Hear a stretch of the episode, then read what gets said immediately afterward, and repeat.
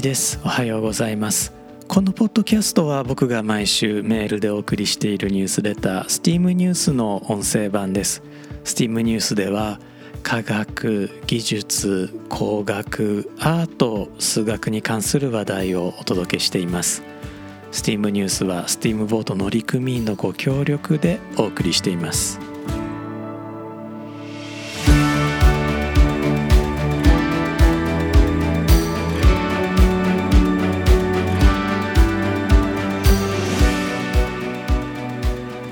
改めまして1です。このエピソードは2022年7月14日に収録しています。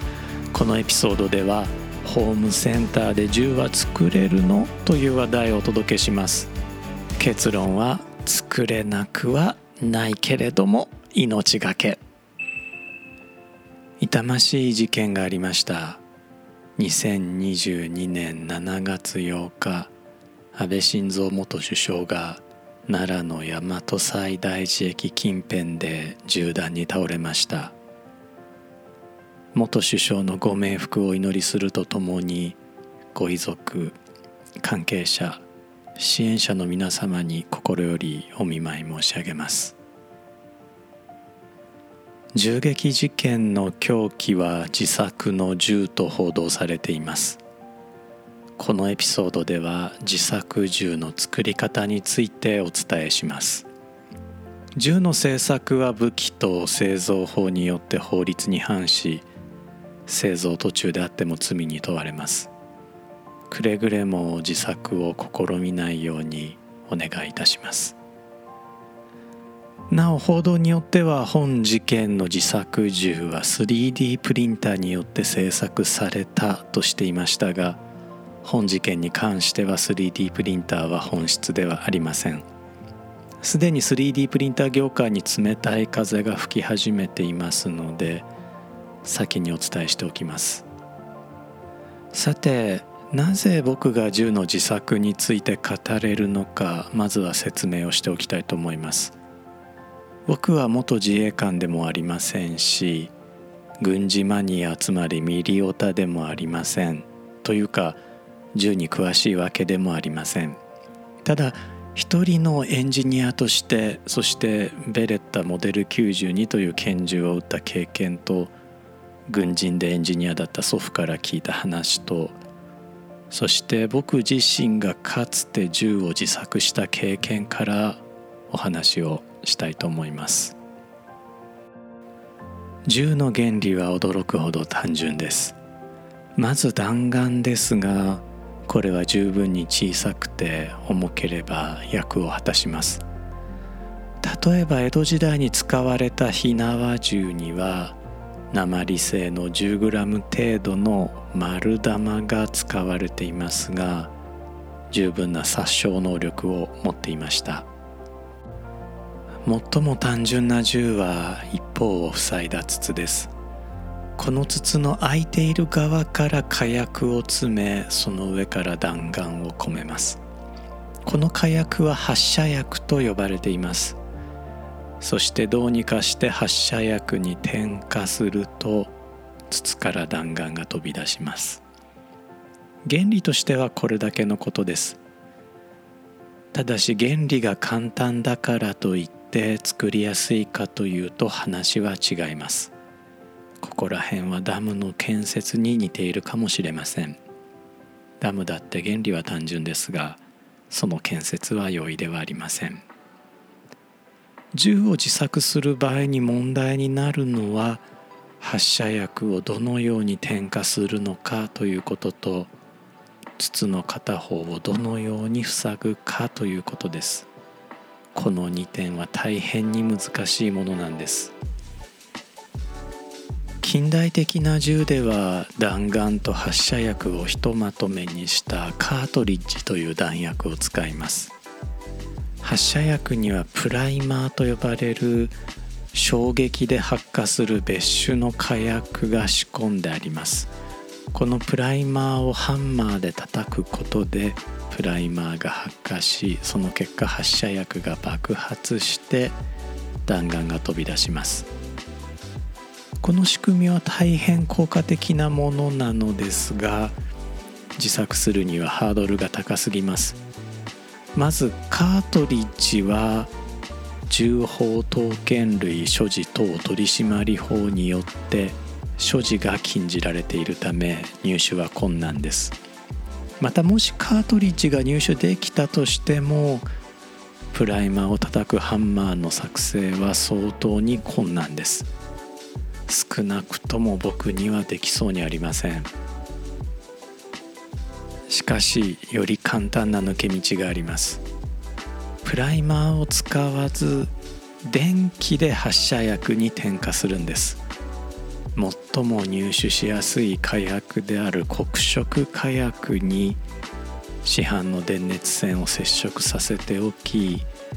電熱線に電流を流して一気に高温にすると黒色火薬が爆発します。黒色火薬の販売は火薬類取締法によって規制されていますが玩具演歌に分類されるおもちゃ花火は一般に流通しています。おもちゃ花火の火薬を集めて発射薬にすることはこの法律によって禁止されてはいるのですがただ密造は防げないでしょうなお黒色火薬の原料は硝石木炭硫黄と入手しやすいのですが自身で製造することは違法であるばかりか種子切断のような大変な危険を伴うため全く推奨できません。ちなみに僕は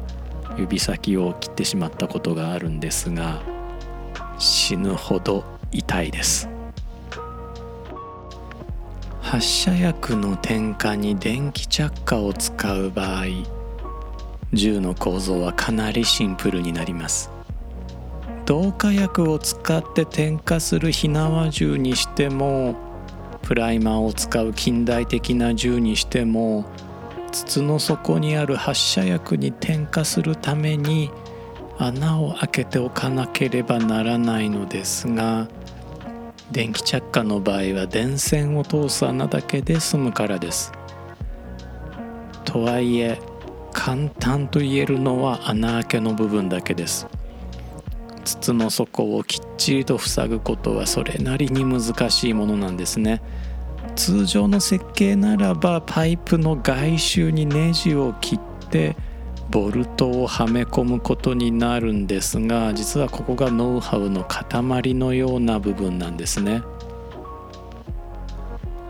弾丸の発射とは要するに筒の中で火薬を爆発させることですから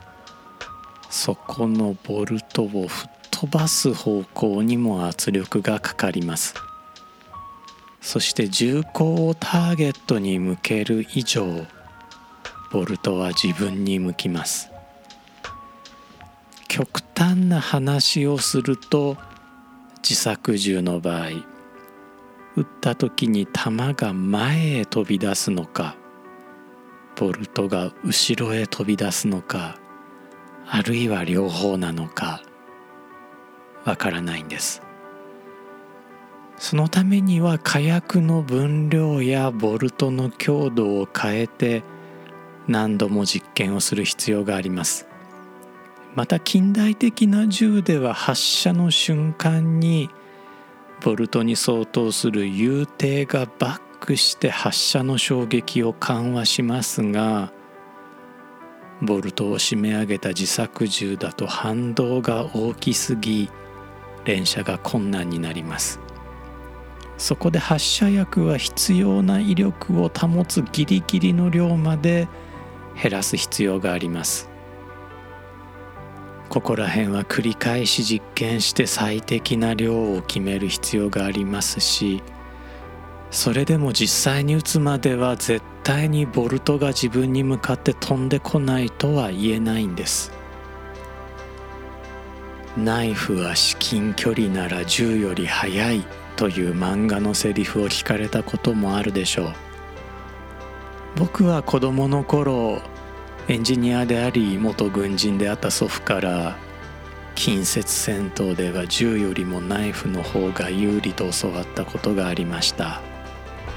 その理由は漫画のセリフとちょっと違ったんです。速さではなく旧日本軍の銃99式小銃の信頼性の問題でした。整備状態の悪い銃ではなんと弾が前へ飛ぶかボルトが後ろへ飛ぶか撃つまでわからなかったそうです。試作を経て量産された銃でさえこのような事故が起こり得るんです。銃口をターゲットに向ける時もう一方の銃口は自分に向いていることをいつだって思い出さなければなりません。自作の銃を人に向けるということはそれだけで銃を自分にも向けていることになるんです。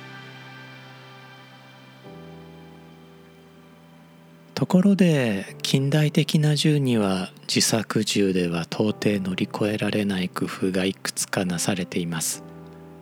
そのうち代表的な3つのエンジニアリングについてご紹介します。まず銃の筒バレルの内側に螺旋状の溝を切る市場あるいはライフリングした銃が現れました。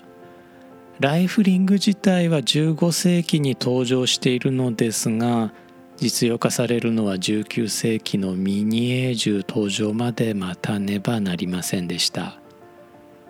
ライフリングによって弾丸が回転しながら飛び出すため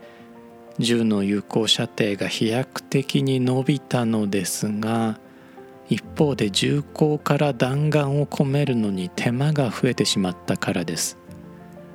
ミニエー銃は銃口から押し込みやすいミニエー弾という弾丸を使うように設計されていました。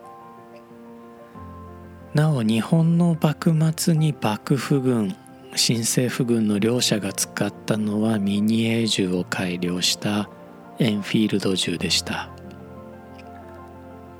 17世紀には高層式あるいは元米式と呼ばれる銃が開発されています。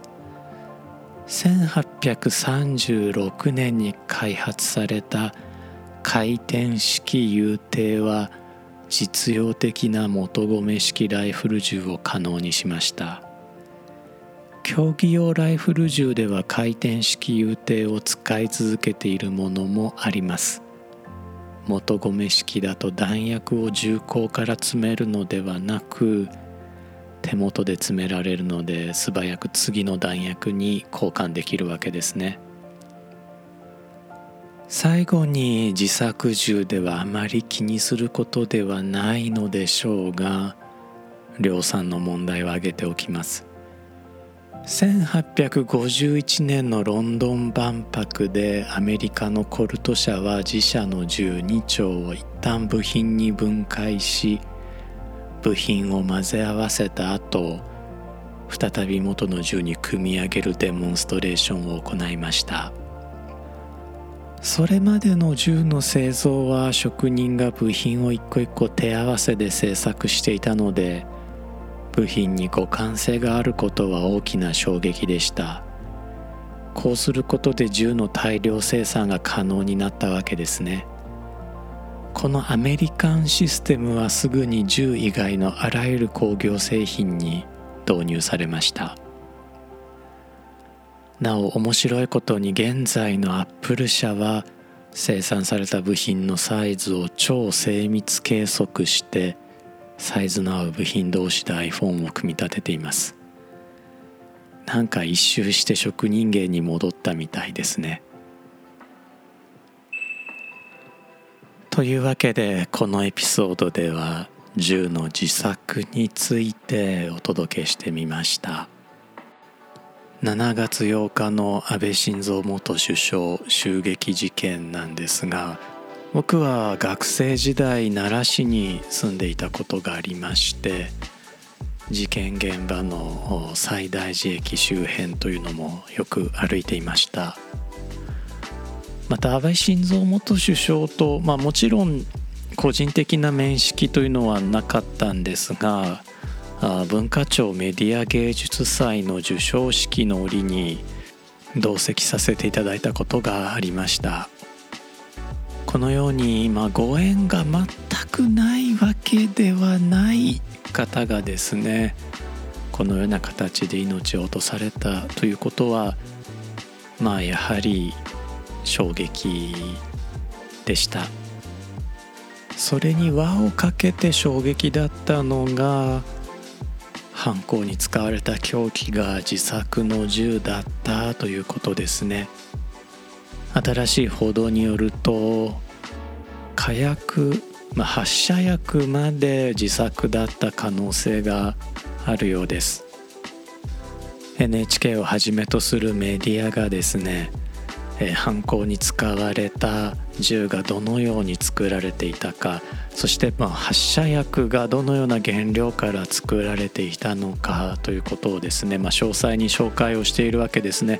もちろんその報道されてる内容だけで、えー、じゃあ真似できるかというと、まあ、まず僕はできないと睨んでいるんですがそれでもこう真似してみようかなと思う人に、まあ、僕はお伝えしたいことがあってこのエピソード、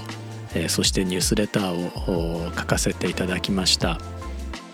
ネットの反応とかを見ていると、まあ、この報道を受けてですねあなんだ銃は簡単に作れるんだ火薬は簡単に作れるんだ発射薬ですね発射薬は簡単に作れるんだというふうにね、えー、思った方、まあ、あるいはそのような反応された方多くいらっしゃったようなんですが簡単じゃないんです。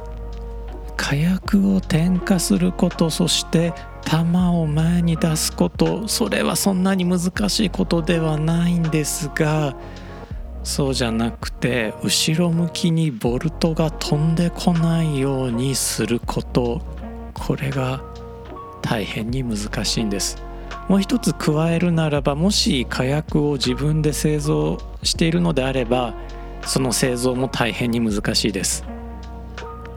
ボルトの話に戻すと銃っていうのは要するに筒ですよね、まあ、鉄砲っていうぐらいですから、まあ、鉄の筒なんですが筒っていうのはあ出口と入り口がありますよね。でえー、片側を塞いで、えー、もう反対の空いてる側から火薬を詰めて弾を詰めるというのが、まあ、火縄銃なんかで有名な先込式の銃ですね。で片側が塞がっているパイプというのはこれはホームセンター行ってもまあ売ってるものではありませんし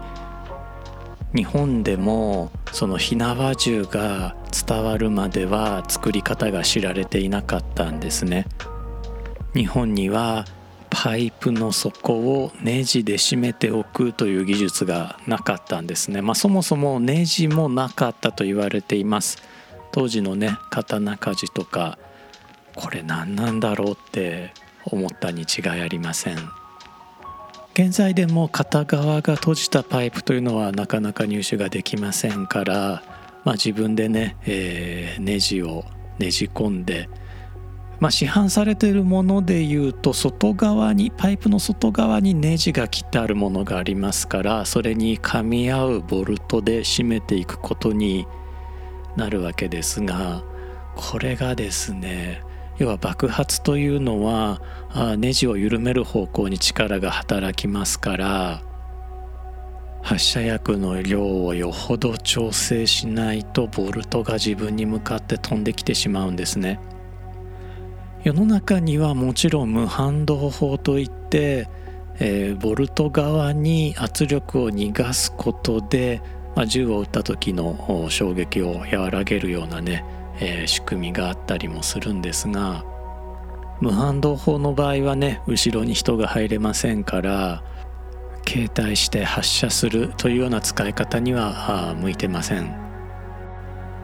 またこの銃撃事件では実行犯は2.6秒で2発目を撃ったそうなんですね。実行犯が使った黒色火薬というのは比較的反動が大きい火薬でしかも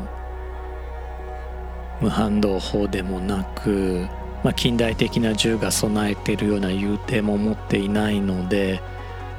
銃を撃った時の反動というのが逃げないんですよね。一方で流れ弾が20メートル先の看板を貫通したとか90メートル先の壁に弾痕を残したのではないかとも言われていますから相当何度も火薬の量を調整したに違いないんですね。そう考えると実行に至るまでに何度も自分の命を危険にさらしていることになります。もし僕が模倣するとしたら確実に自分を打ち抜いてしまうと思うんですね。僕は火薬の知識もありますし電気着火装置これはもう何度も作ったことがありますし金属加工もしょっちゅうしていますがそれでも目的を果たす重機を作れるかというと多分無理でしょう。やはり銃というのは本質的にパイプなので銃口を誰かに向けるということはそのパイプの穴は自分にも向かってるわけですね。そしてたまたま僕の祖父が言っていたように撃つまでどちらに弾が出るのかわからないということが当然起こるわけです。だからもし報道に触発されて銃作ってみようかなと思った人いたとしたら諦めてください。本当に本当に難しいんです銃は。メールでお送りしているニュースレターの方ではおすすめテッドトークそしておすすめ映画でアメリカにおける銃規制ガンコントロールに関する話題をお届けしています。特にねおすすめ映画は「女神の見えざる手」という素敵な映画を紹介しています。今回のニュースレターはおそらくま永久に読者限定にしておくと思うので、まあ、よかったらね、えー、メールアドレスご登録いただいて読者になっていただいてお読みいただければなと思います。報道を見ているとね学生時代に何度かお世話になった奈良西警察署が何度も映っていてまあ正直言って結構のんびりした警察署だったんですよね。捜査関係者の方も本当に大変だと思います。改めて亡くなられた安倍晋三元首相そしてまあご遺族関係者支援者の皆様捜査関係の皆様にも心よりお見舞い申し上げたいと思います。今回も最後まで聞いてくださってありがとうございました。ぜひね、えー、ニュースレターの方も無料購読していただければと思います。ではまた次のエピソードでお会いしましょう。1でした。